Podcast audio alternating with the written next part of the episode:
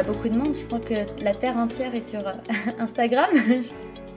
Dès la biographie, il faut vraiment un truc qui te plaise et que tu dises Ah ouais, quand je lis cette phrase, moi-même, si je me connaissais pas, je m'abonnerais à ce compte parce que j'adore. Story à la une, en fait, pour moi, c'est comme si c'était un mini site internet.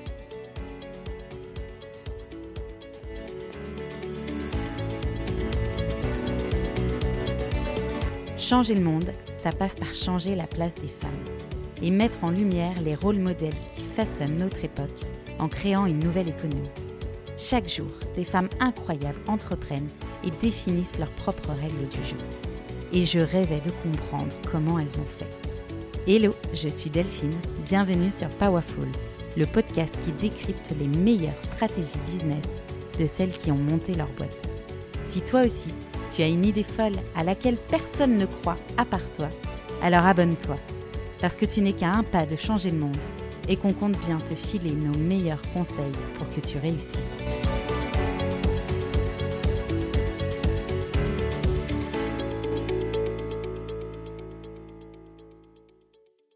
Comment on peut faire croître son audience sur Instagram? Ah bah, contenu, contenu, contenu. Hein. Régularité, constance, analyse. Je sais que l'analyse, c'est pas forcément le point le plus euh, plaisant de beaucoup de personnes. Regarder les statistiques, etc.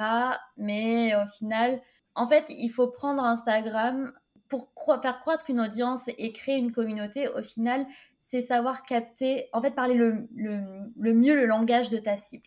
T'as pas besoin d'être le meilleur dans ton activité, t'as pas besoin d'être un ponte dans ce que tu fais.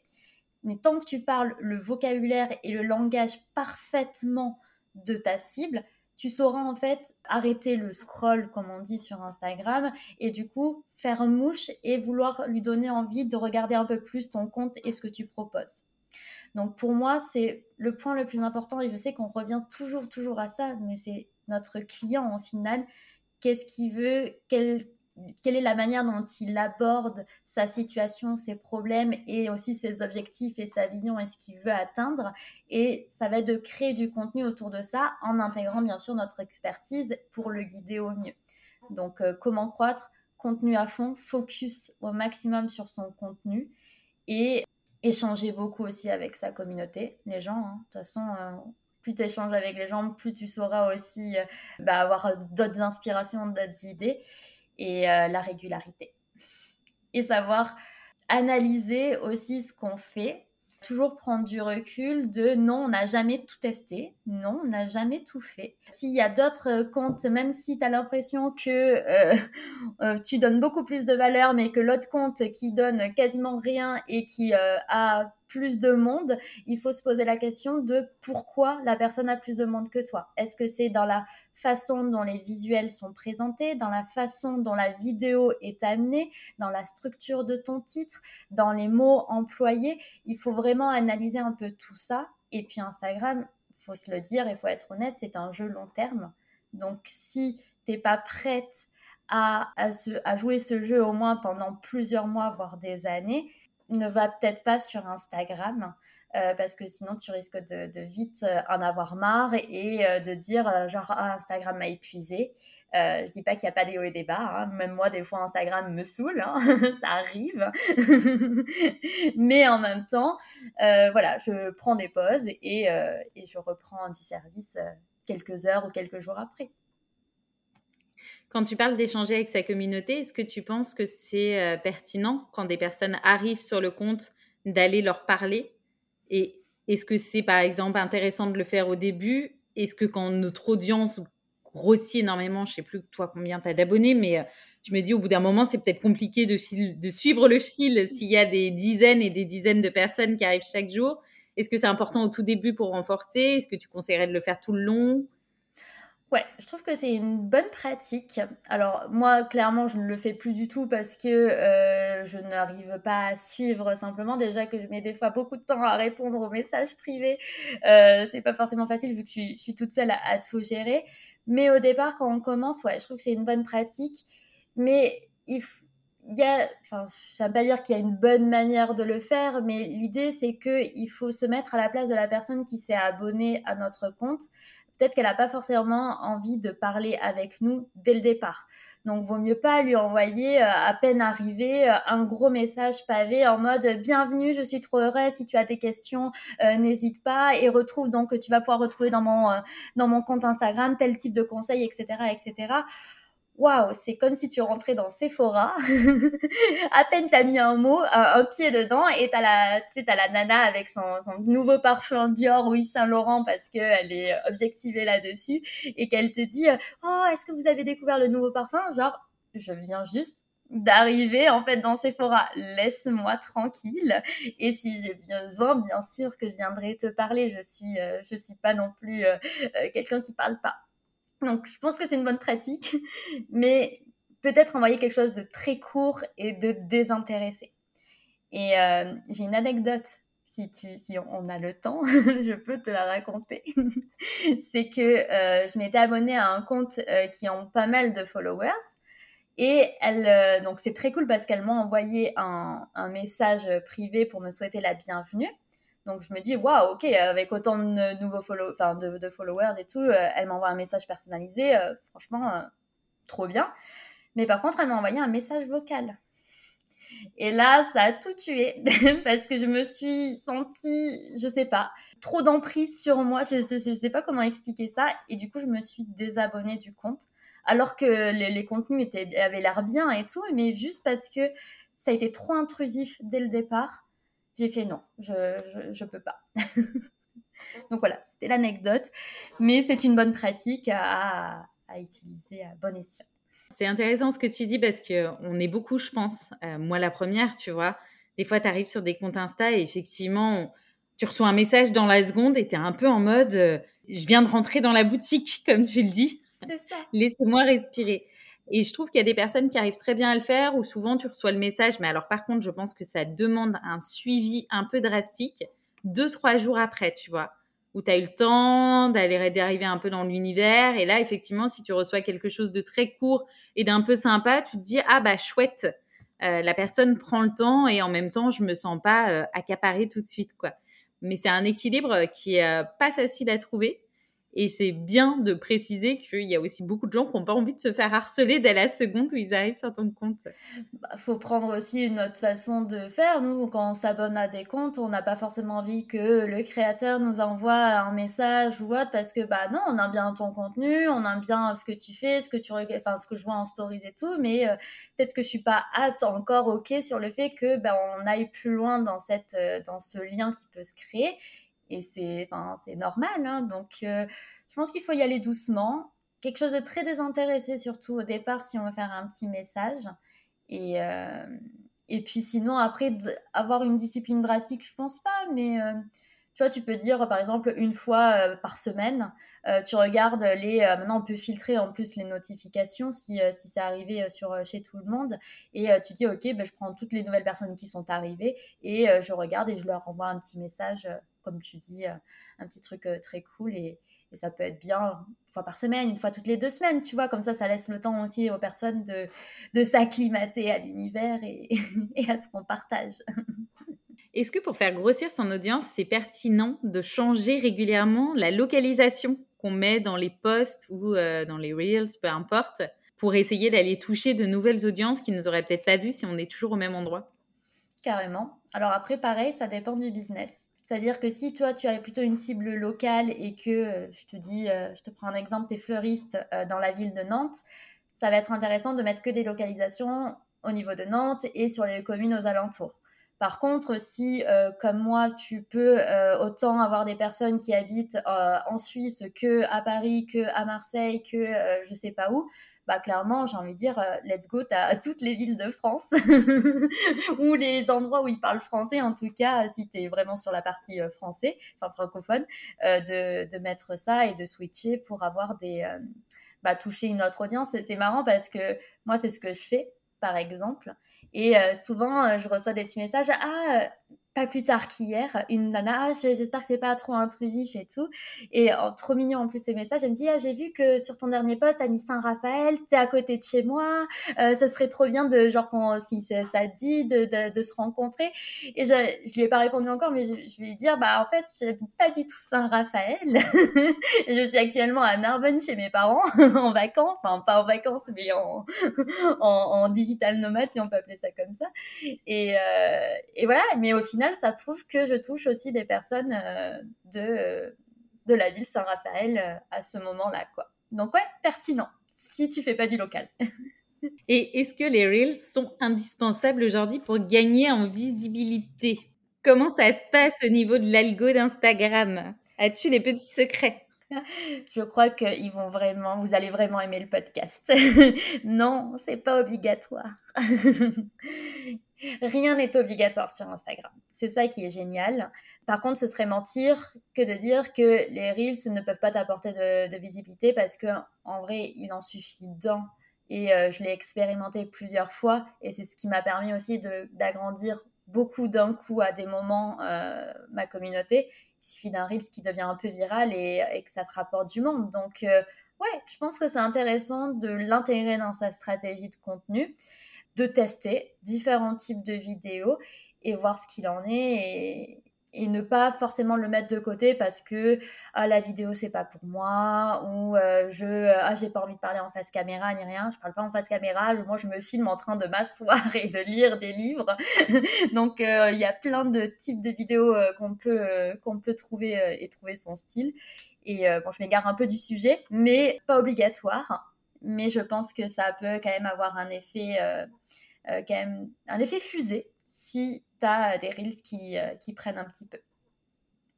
Tu t'égares, mais pas tant que ça, parce que c'est vrai qu'on a l'impression qu'il faut absolument qu'on parle face caméra en ayant notre tête ultra rapprochée de l'écran, alors qu'en fait, il y a plein de personnes qui ne font pas ça, dont toi, justement, et où ça marche très bien aussi. Donc, je trouve ça intéressant, au contraire, de dire, bah, trouvez le format qui vous, vous parle sur la vidéo, et puis bah, fonctionner comme ça euh, jusqu'au moment où, euh, où ça va grossir.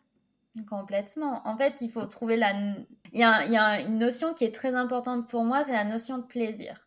En fait, pendant un temps sur mon compte Instagram, euh, je ne faisais que des carousels parce que j'adorais faire des carousels et je m'étais un peu fâchée entre guillemets avec les reels, mais parce que j'avais pas trouvé aussi le style de vidéo qui me convenait. Donc, euh, je faisais tout ce que tout le monde faisait, euh, les, euh, tu sais, quand tu pointes du doigt et, tu danses un petit peu sur la musique ou tu fais de la face caméra. Et toutes ces choses-là, je le faisais parce que, voilà, je me dis quand même, faut que je le tente. Mais j'étais pas à l'aise, ça me prenait du temps, je le recommençais, etc. Ça me convenait pas. Donc, j'ai arrêté pendant un bon moment, j'ai fait que des carousels et j'ai très bien grossi avec que des carousels. Et puis, il y a eu un moment donné, je me suis dit, ben, début de cette année 2023, euh, Gwen, j'avais un objectif assez particulier en tête et forcément, je voulais intégrer les Reels parce que je savais que ça pouvait avoir un bel effet sur mon objectif. C'était un objectif de visibilité, hein, de, on va dire, grossir encore plus ma communauté. Du coup, j'ai commencé à faire un carrousel, un Reels, un carrousel, un Reels. Par contre, j'ai passé du temps à trouver vraiment les différents types de vidéos qui existent et tester, voir ce qui, où je me trouve en fait euh, je trouve du plaisir à le faire, où ça me prend pas beaucoup de temps et que je sais que en fait je vais avoir plein plein d'idées à les réaliser. Et j'ai recommencé euh, pourtant à faire avec euh, genre pointer du doigt et tout. j'ai fait une fois, j'ai fait non, je ne peux pas faire ça. ça ne me correspond pas. Jusqu'à que je trouve, je tombe sur des comptes de, de de lifestyle américaine, australienne dans le développement personnel, dans des lieux magnifiques, mais euh, qui se filmait en fait juste en train de faire des tâches quotidiennes classiques. Et je me suis dit, bah ouais, c'est simple, c'est minimaliste, ça me convient bien en plus dans mon branding, et je bon, je tente. Et en fait, ça a hyper bien fonctionné et je trouve tellement de plaisir dedans que bah, je fais que ça maintenant. et je pense que la notion de, Reels, c'est trouver le plaisir et son style vidéo. C'est le plus important. Et il faut passer du temps, du coup, dans, dans la recherche de types vidéo qui, euh, qui existent et qui est testé, tout simplement. Ouais, et encore une fois, je pense que ça attire ta cible derrière parce que typiquement, moi, les vidéos où les gens pointent du doigt, ça m'exaspère. Vraiment, je j'arrive pas du tout à accrocher dessus. Et tu vois, j'ai jamais essayé d'en faire, mais je pense que je, serais incapable de faire ça.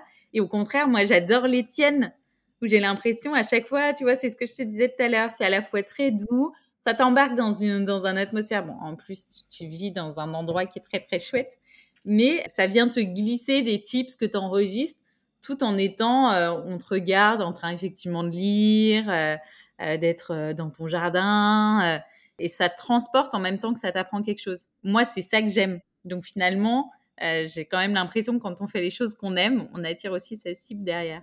Ah bah complètement. Ah bah c'est sûr et certain même. et on a plus ce truc de ah Instagram c'est chiant. Quand on arrive à trouver la notion de plaisir dans la création de contenu, bah c'est euh, le graal en vrai parce qu'au final tout tout découle euh, enfin tout se dégoupille de tout ça et il y a plein de choses qui arrivent euh, à soi et trouver le plaisir. Vraiment, c'est le maître mot de ce podcast. plaisir, plaisir. Attirer ses clients de cœur, c'est bien, mais ensuite, il faut qu'ils achètent. Ce serait quoi ton top 5 des choses à faire pour convertir sur Instagram? Ah là là là là, il y a trop de choses. top 5. Euh, moi, je mise à fond sur les stories. En fait, j'ai une vision particulière d'Instagram. C'est que pour moi, le feed, c'est la vitrine du magasin. Je vais essayer de donner une image encore assez parlante, je pense. Donc, en gros, c'est là pour attirer, gagner en visibilité et faire en sorte que les gens rentrent dans notre magasin.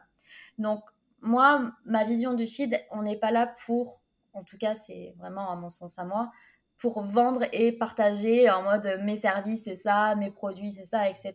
Ça va être de, les amener d'une autre manière et d'apporter des conseils. Alors là, je suis plus orientée service que produit pour le coup, mais je vais quasiment pas vendre dans mon feed. Je vais utiliser des appels à l'action à la fin, description, etc. pour driver du trafic, mais je vais pas vendre en direct. Par contre, les stories, c'est l'intérieur de mon magasin. Donc, c'est-à-dire que j'ai réussi à attirer les gens euh, grâce à ma vitrine. Et quand ils rentrent dans mon magasin, ben, c'est là où ils vont découvrir un peu une expérience un peu VIP, exclusive, unique, l'ambiance de mon magasin et euh, comment euh, du coup on peut se sentir et comment c'est rangé, comment sont mes process, comment ça se passe au quotidien, etc.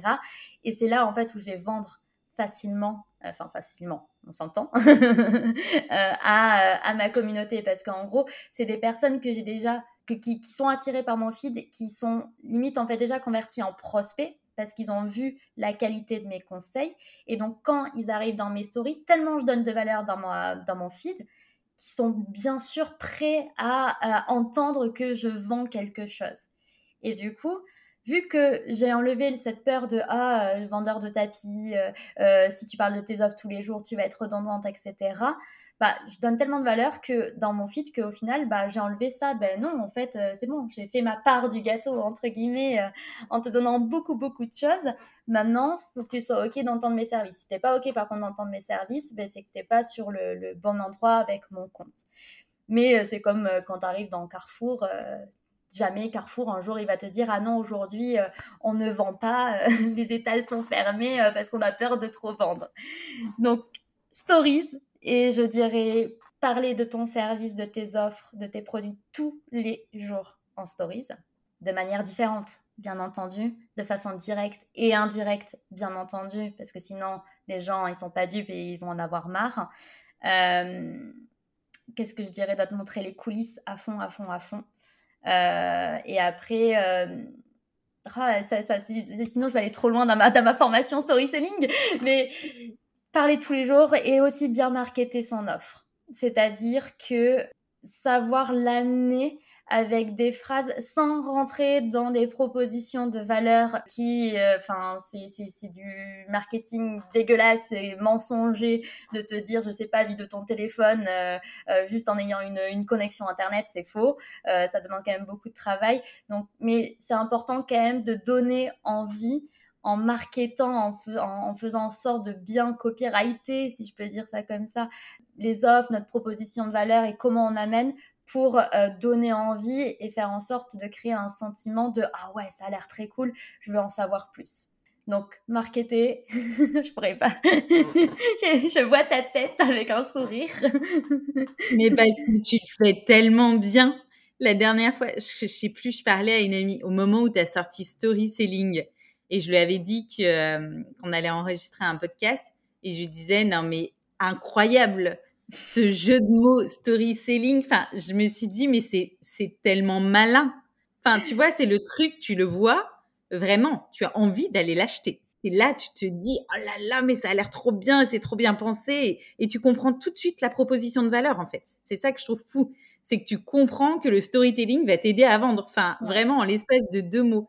Et ça, c'est quand même ultra puissant. Pareil avec celle que tu as sortie cet été, la Summer Reset. Enfin, vraiment, Reset, je ne sais plus comment, j'ai perdu mon anglais. Summer Reset, ouais. non, je pense que c'est comme ça. Mais c'est pareil, je trouve qu'en deux mots, tu comprends qu'est-ce qui va se passer, tu vois, que tu vas utiliser ton été pour faire euh, une espèce de mise à jour euh, et de rebranding de ton offre, quoi. Et toi, là-dessus, tu es vraiment très, très forte et à chaque fois, ça donne envie. Tu as d'ailleurs des formations, si certaines nous écoutent et qu'elles veulent absolument faire la même chose. Je crois que Gwen a des formations sur le sujet. Bah, du coup, sur le côté proposition de valeur pure et dure, non, pas encore, mais ça peut être une idée de masterclass, du coup, à faire à suivre. mais euh, ouais, bah, en fait, c'est ce que j'entends par marketer son offre, c'est-à-dire trouver, genre, il n'y a pas de nom parfait, mais que ça soit évocateur, et euh, dans la phrase après explicative, que ça donne envie, et après, dans la manière de délivrer, d'expliquer, en fait, d'amener les gens d'un point A à un point B, et à la fin, le point B, c'est, bah, en gros, est-ce que tu veux, tu veux rejoindre un peu la famille de mon offre ou pas? Et euh, ça, va être, euh, ça va être là de développer ses compétences de vente. Et la story est hyper cool pour le coup dans ça, parce que euh, ça dure que 24 heures. Donc du coup, tous les jours, bah, après 24 heures, ça s'efface. Donc tous les jours, tu as une nouvelle occasion de reparler de ton service ou de ton produit et d'une autre manière différente et de voir en fait bah, comment les gens réagissent et petit à petit, du coup, euh, analyse, améliorer, optimiser euh, ce que tu es en train de raconter et ce que tu es en train de vendre. Du coup, parmi tes meilleurs conseils pour vendre en stories, est-ce qu'il y aurait le fait justement d'analyser et de mm. tenter de nouvelles choses régulièrement si on voit que les premières ne marchent pas ou est-ce qu'il y a quand même un peu une stratégie à mettre en place euh, pour que ça, enfin, pour que ça fonctionne? J'imagine que ça dépend de ta cible et tout ça, mais est-ce qu'il y a un peu des grandes lignes? Il y a une stratégie, enfin, oui. Si on nous révèle tout ton accompagnement, évidemment. Mais euh je vais essayer. Parce que sinon, je, suis, je, suis, partie. Là, on va, on va faire deux heures de podcast. euh, mais bien sûr qu'il y a une stratégie. L'idée, c'est que c'est pas juste partager des stories, il faut comprendre quel est l'objectif de ce qu'on partage, quelle est l'intention qu'on va avoir derrière chaque stories qu'on partage, qu'on parle de notre service ou pas. Euh, même sur une story très classique de euh, Hello, comment vas-tu euh, Enfin, vraiment le truc le plus lambda qui est important aussi de faire. Mais l'importance de définir l'objectif, le message et l'intention qu'on veut faire par chaque, pour chaque stories. Et après, derrière, je pense qu'il y a un, point très important, c'est que on n'achète pas tous de la même manière. Et donc, du coup, on a, pour moi, j'ai à peu près euh, vu quatre types de clients phares sur Instagram. Et ça va être important, en fait, de créer des stories et des choses, du contenu pour chaque type de client pour aller venir leur parler à chacun chaque semaine et ce, du coup, d'une manière différente. Et c'est ça où la stratégie va vraiment prendre place parce que euh, si tu es plutôt euh, un client qui va être beaucoup plus axé sur le côté très logique euh, de l'achat, par exemple, si je vais un petit peu plus loin, bah, il va avoir besoin de certaines informations et peut-être qu'un autre, il va plutôt avoir des vouloir avoir le genre la big picture, genre la grosse transformation sans avoir besoin d'avoir tout le détail de l'offre. Donc, selon le type de client, ça va être important de créer des stories en fonction et du coup de parler de son service d'une manière différente.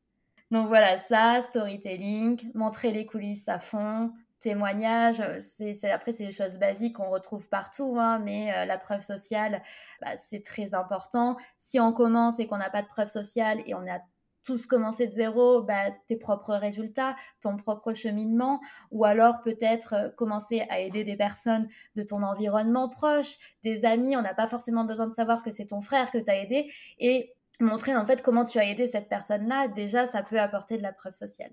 Donc euh, il y a plein de... Après, il y a, y a 11 choses euh, différentes qu'on peut faire, donc voilà, il y a tout un terrain de jeu à explorer.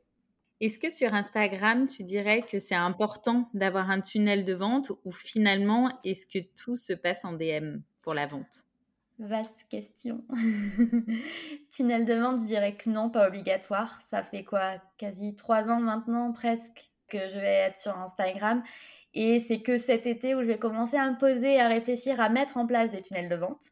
Donc jusqu'à maintenant, je vis très bien mon activité j'ai réussi à la développer de manière plutôt cool, en tout cas pour moi, et euh, sans tunnel de vente. Donc non, pas obligatoire. Tout se passe en DM, oui et non, bah, parce que ça dépend aussi de ton type de client. Il y a des gens qui vont avoir tendance à parler avec toi et être OK de discuter, etc. Donc oui, il va falloir porter son attention sur certaines personnes parce qu'ils vont avoir besoin qu'on les chouchoute, qu'on les rassure et qu'on crée un lien plus humain en plus que euh, notre expertise, nos conseils et nos services. Mais ça peut se passer aussi via bah, du coup un lien en bio, euh, une story à la une ou après remettre sur un site internet. Enfin voilà, il n'y a pas forcément de code particulier de meilleure euh, façon de faire. Faut tester aussi par rapport à notre audience, hein. comment ils réagissent et ajuster en fonction, hein, tout simplement. Tout à l'heure, tu nous disais que euh, tu avais vu que les Américaines, justement, faisaient euh, des styles de vidéos un peu différents. Moi, j'ai vu aussi sur la partie coaching, notamment, qu'il y en a beaucoup qui utilisent euh, une sorte de stratégie en mode DM-moi tel mot et je t'envoie tel doc gratuit, je t'envoie telle information. C'est quelque chose que j'ai pas du tout vu en France.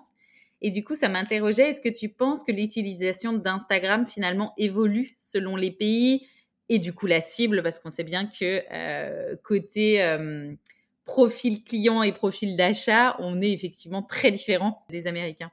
Je pense pas que ça diffère forcément en fonction des pays. C'est juste que nous, en France, on est en retard sur les dernières choses euh, plutôt cool, les dernières techniques, etc. Faut, faut être honnête, les US sont quand même bien en avance sur nous.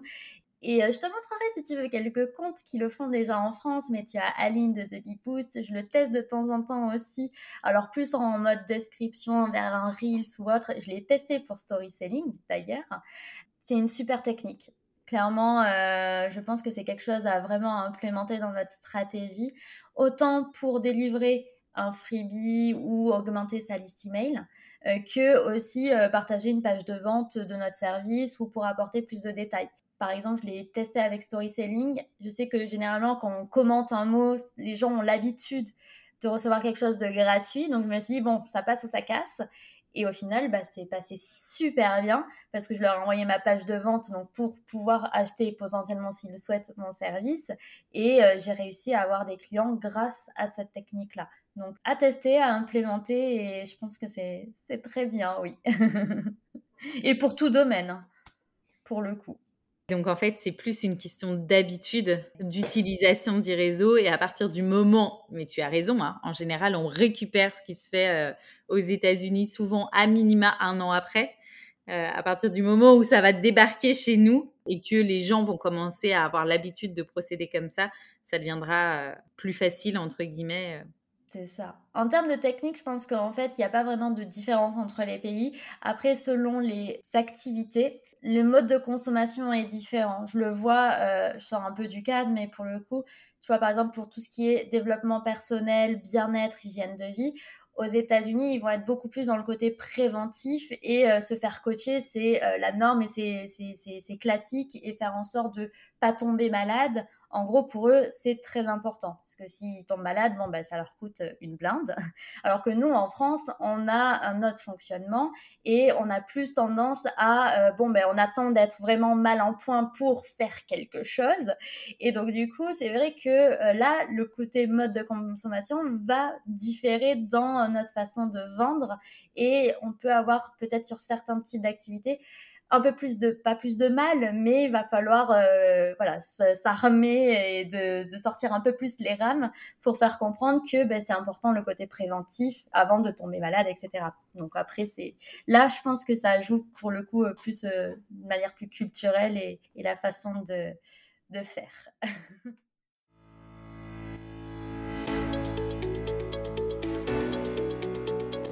Merci à toutes et tous d'avoir écouté cet épisode. S'il vous a plu, n'hésitez pas à me soutenir en me laissant une note 5 étoiles sur la plateforme de votre choix et à me suivre sur le compte Instagram Powerful Club ou sur LinkedIn Delphine Barnavon. On se retrouve la semaine prochaine pour un nouvel épisode. À bientôt!